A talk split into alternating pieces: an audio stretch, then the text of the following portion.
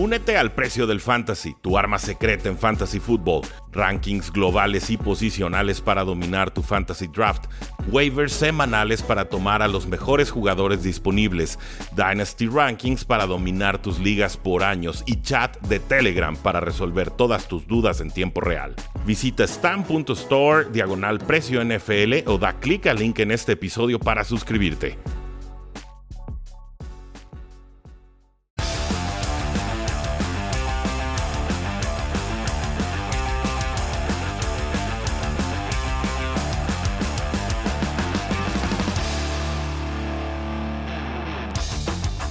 Saludos a todos, bienvenidos a un programa más de Cuarto y Gol, donde la NFL no termina y nosotros tampoco.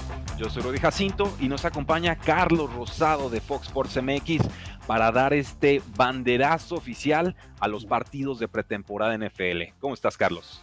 ¿Cómo estás, Rudy? Pues ya, la NFL ya se acerca, el jueves el primer partido de pretemporada, el Salón de la Fama, lo tendremos a través de Fox Sports, los esperamos a partir de las 7 de la noche, un impacto de media hora, a las 6 y media empezamos la transmisión.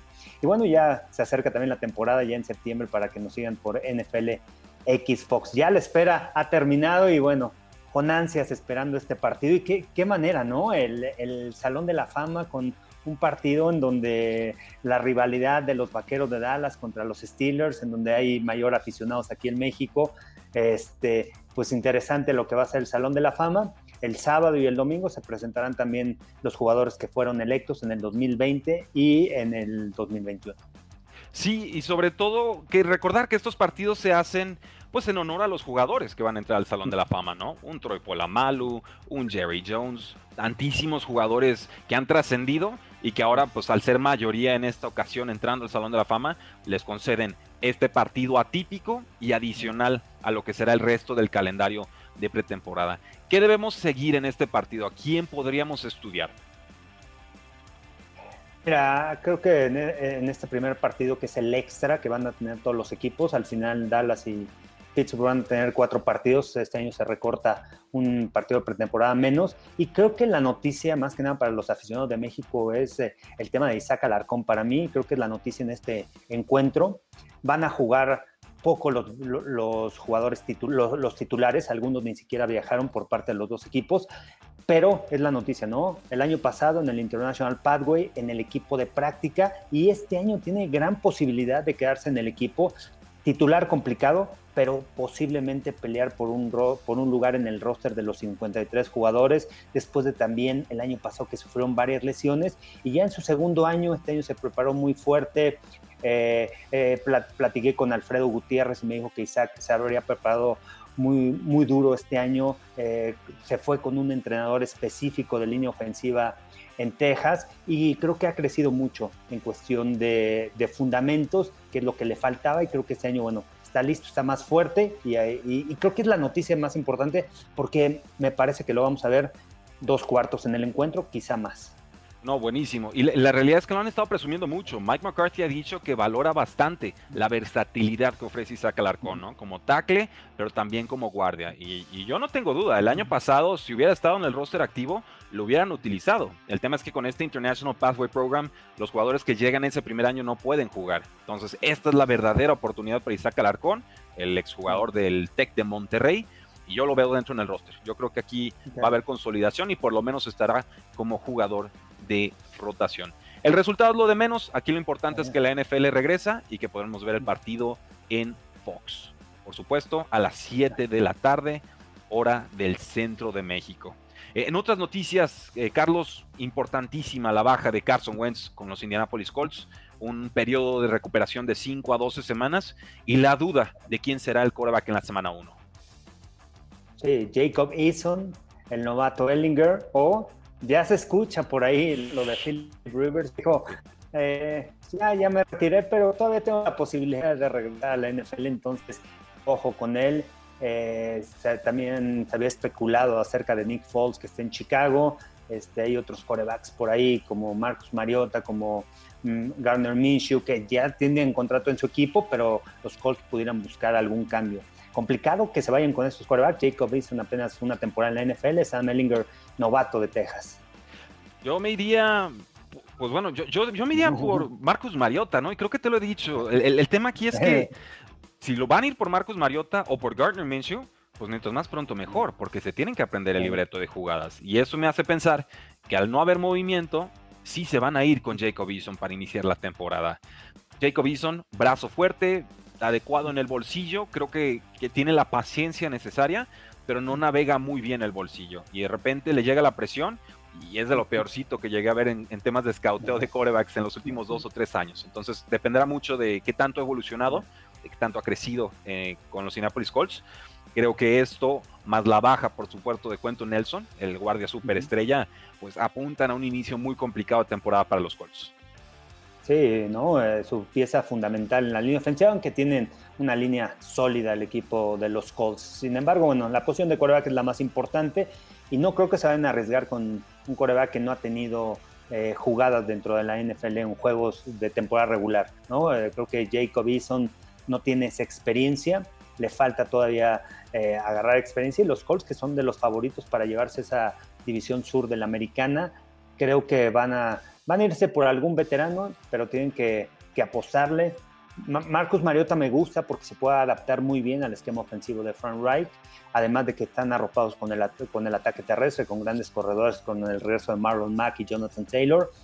Y también Gardner Minshew, que mostró buenas cosas el año pasado con el equipo de, de Jacksonville. No sé si vayan a apostar también ahí o buscar a Nick Foles, que, el coreback suplente, segundo, tercer coreback, aunque no me gustó mucho el año pasado. Ray lo conoce y tuvo éxito cuando estuvo como coach Philadelphia Frank Wright y Nick Foles estaba como coreback. Sí, yo, yo, yo iré por Marcos Mariota. Definitivamente creo que esa es la, la, opción ideal. Pero no descarten a Philip Rivers. Ya se sabe el libreto, ya se sabe las jugadas. Y, y pues bueno, él ha dicho todavía lanzo la pelota, todavía traigo la inquietud, pero no garantizo estar en diciembre y en enero, ¿no? Veremos, veremos qué es lo que sucede con Philip Rivers. Pero hay muchas otras noticias de coreback, Carlos. Quiero revisarlas, varias de ellas contigo. Y también otros reportes de Training Camp. Si el público tiene comentarios o preguntas, échenlos en los comentarios. Nos dice José Luis Santiago cuándo es el partido. Es mañana a las 7 de la tarde, hora del centro, por Fox. Dice Víctor Tlali, Go Cowboys y Lupita Martínez también celebra la espera terminó.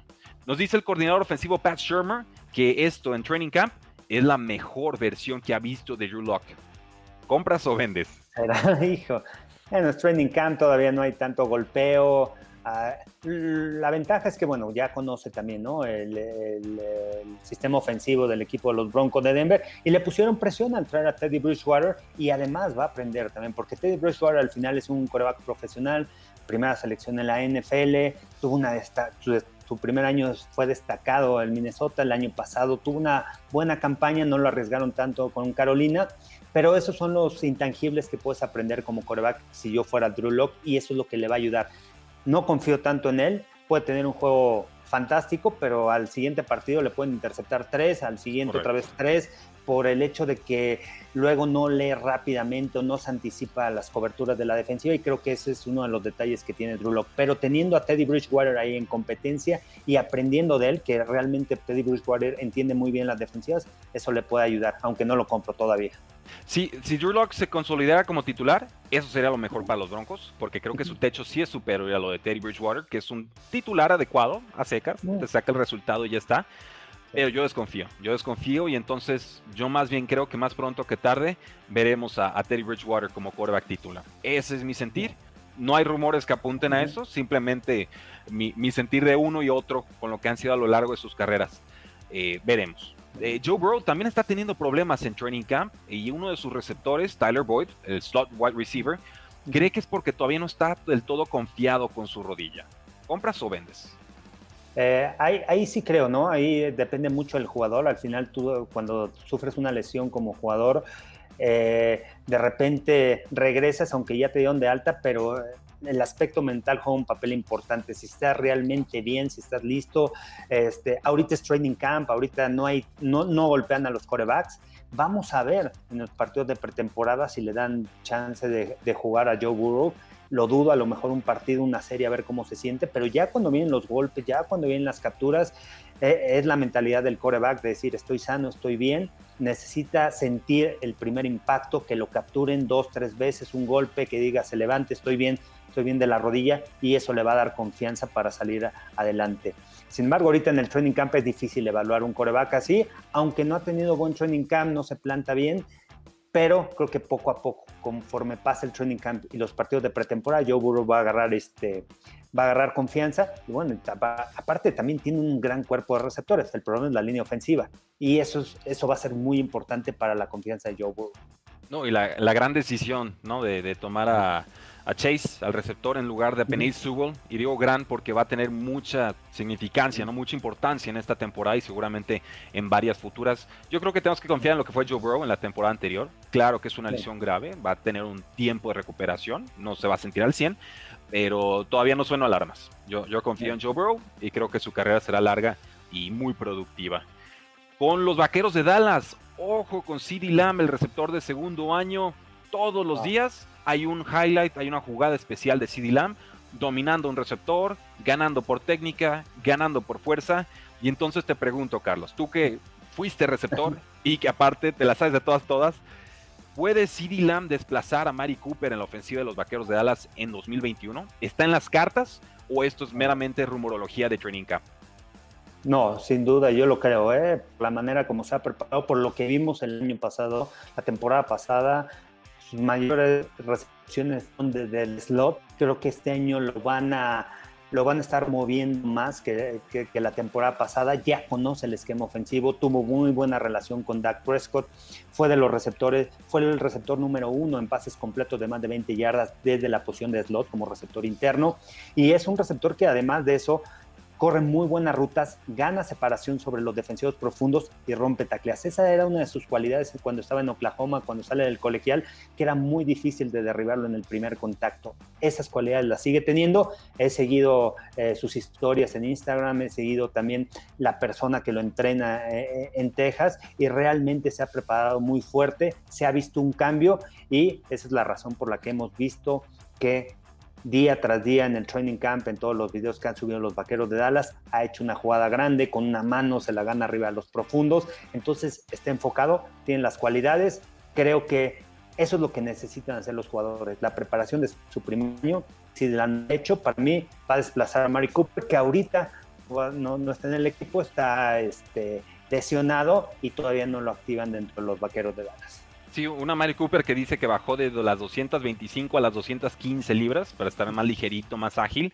Eh, yo creo que sí va a pasar, pero creo que va a ser hasta 2022. Creo que nos estamos emocionando un poco de más eh, y, es justo. creo que van a acabar ahí. Hay tablas. Solamente respeto o noto que Dak Prescott el año pasado buscó mucho más a, a Mari Cooper que, que a Lamb una diferencia de targets en los cuatro partidos en los que jugaron juntos antes de la lesión de Dak, de 23 y medio targets versus 16, casi 17. Obviamente, pues si se ve mejor en training camps, seguramente le lanzará más pases. Solamente digo también, no se olviden de Mari Cooper. Sé que es muy frustrante como jugador en fancy football también, pero creo, que no va a soltar el cetro tan fácil. Veremos. Eh, con los Jets, Elijah Moore, imparable. Así lo están reportando en el training camp de los Jets unos beat reporters que históricamente inflan de más de repente a los jugadores, pero yo creo que aquí podemos comprar, Carlos. ¿Tú qué opinas? Sí, yo lo compro, ¿eh? desde que salió del colegial, realmente he visto su video y la manera de hacer jugadas grandes, también la preparación que ha tenido, la manera de ganar separación y es un receptor que te corre todo el árbol de trayectorias. Puede ir vertical desde la posición de receptor interno, que no todos tienen esa velocidad para vencer a los safeties, pero él sí tiene esa aceleración para romper el espacio y después rebasarlos, pero también te puede atacar en la zona intermedia atrás de los linebackers con buenas rutas, rápido, se planta en dos pasos y se separa de los profundos y esa es una de las ventajas que tiene el Ayamor. Si hace buena química con Zach Wilson, que ya lo firmaron el equipo de los Jets. Creo que va a ser una pareja que hay que seguir muy de cerca y me gusta mucho ¿eh? lo que ha hecho en el training camp. Y ojo con el Aya Moore. Y también tiene buenos receptores, ¿eh? con Denzel Mims en su segundo año, Jamison Crowder, el veterano, y trajo a Corey Davis. Así que pueden destacar y puede quizá tener el equipo de los Jets si tiene una buena campaña, si tiene protección Zach Wilson, quizá dos receptores ahí que estén rebasando las 800 yardas este año. Fácil, fácil. Y, sobre todo porque Elijah Moore muchos lo proyectaban como receptor slot. Yo creo que aquí se va a consolidar como receptor externo. Alguno de Jamison Crowder o, Corey Davis quedarían en el slot. Y más bien me parece que Denzel Mims, que el que ha, brillado poco en este training camp, sería el que se queda atrás. Keenan Cole, incluso se ha visto bien, el exjugador de Jaguars, eh, talentoso. Creo que también se puede hacer con un lugar en el roster titular. Pero sí, también compro que Elijah Moore va a ser un jugador de impacto para Jets en 2021. Nos pregunta Beto Mungía por YouTube. ¿Quién será el receptor número uno en Detroit? ¿Richard Perryman? ¿O Gerald Williams? I mean, Rod St. Brown? ¿TJ Hawkinson, el tight end? O Selfoot, ¿no? El año pasado fue novato. Eh, este chico eh, me gustó algunas cosas de las que vi, no pudo brillar tanto, tenía arriba otros receptores, pero poco a poco en la temporada fue adquiriendo confianza y fue conociendo más el esquema ofensivo. Me gusta muy, mucho él para ser quizá el receptor número uno en el equipo. Y bueno, Tyler Williams tiene esas facultades, tiene la experiencia, es un receptor X que al final juega en la línea de golpeo, que lo aísla, no juega en el lado corto del campo. Sin embargo, las lesiones lo han limitado mucho para que pueda desarrollarse. Con los Raiders realmente no se vio por, por las lesiones que sufrió. Y puede ser quizás Rashad Perryman, una primera selección, una gran velocidad. Es alguien que tienes que confiar en él para ir profundo. Pero en este esquema ofensivo no sabemos qué vaya a pasar, ¿no? Con Anthony Lynn como nuevo coordinador ofensivo, con Jared Goff, no tiene a Matthew porque el año pasado quizá pudiera comprar que Rashad Perryman pudiera ser ese receptor número uno, pero hay que ver con Jared Goff, que es un coreback más de esquema ofensivo, en jugadas de play action, jugadas de engaño y pases a la zona intermedia atrás de los linebackers, trayectorias cruzadas, en donde creo que no puede sobresalir Richard Perryman, más en trayectorias de poste, de bandera, de recto, en donde tiene que ir vertical. Sí, y le sufre con el brazo Jared Goff, es en profundidad su, talón de Aquiles desde hace ya varios años. Entonces sí, yo me iría por el receptor número uno en unas zonas intermedias o más en corto. Eh, vamos despidiendo el programa con dos preguntas del público. Dice Enrique Cárdenas si toda la temporada la va a pasar Fox en señal abierta como siempre. Sí, tendremos toda la temporada. Todavía no nos dicen cómo va a estar, pero este, parece que va a ser igual que todos los años. Tendremos también Fox Impacto. Eh, está por definirse los horarios y, y, todo ese tipo de cosas. Y el Thursday Night. Tendremos jueves por la noche y los juegos del domingo. Está para que no se lo pierdan público. Dice José Luis Santiago, ¿cómo ven a Steelers esta temporada? Rápidamente, yo creo que la línea ofensiva va a ser el talón de Aquiles mm. todo el año. Muchas bajas. Sí, todo va a depender de lo que suceda en pretemporada, de cómo se acople, a pesar de que trajeron a Troy Turner que es veterano, que tiene buena experiencia, que es un gran guardia ofensivo. Ahí la línea ofensiva es mucho de comunicación y cuando tenían a Pouncy, tenían a De Castro, tenían a Alejandro Villanueva, había buena comunicación, se conocían. Ahora, bueno, prácticamente no han jugado juntos esta línea ofensiva y va a depender mucho. Necesitan correr el balón, Najee Harris puede ser esa pieza, pero necesitan bloqueo de la línea ofensiva. La defensa va a estar dentro de los top 5 de la NFL, no, no tengo dudas y el regreso de Devin Bush va a ayudar mucho. Me gusta, ¿sabes quién mucho? Ahí en la defensa, eh, esta mancuerna de TJ Watt y, este, y Alex Heisman, ¿eh? en su segundo año, entrando en la rotación con Melvin Ingram. Por ahí, Melvin Ingram, después de una caída que tuvo en los Chargers el año pasado, este año puede crecer mucho. Que respeten las lesiones. Eso es todo lo que pedimos con Melvin Ingram, porque el pass rush, ahí está y el talento también. Ahí lo tienen, damas y caballeros, Carlos Rosado de Fox Sports MX con una aparición sorpresa para el público de Cuarta y Gol. ¿Cómo te podemos seguir en tus redes sociales? Estoy en Instagram, TikTok y Twitter como arroba Carlos Rosado V, en Facebook Carlos Rosado 15 y en YouTube como Carlos Rosado Sports. Ahí lo tienen. A mí me encuentran en Twitter como arroba NFL. Y gracias por habernos acompañado el día de hoy, porque la NFL no termina y nosotros tampoco. Cuarto y gol.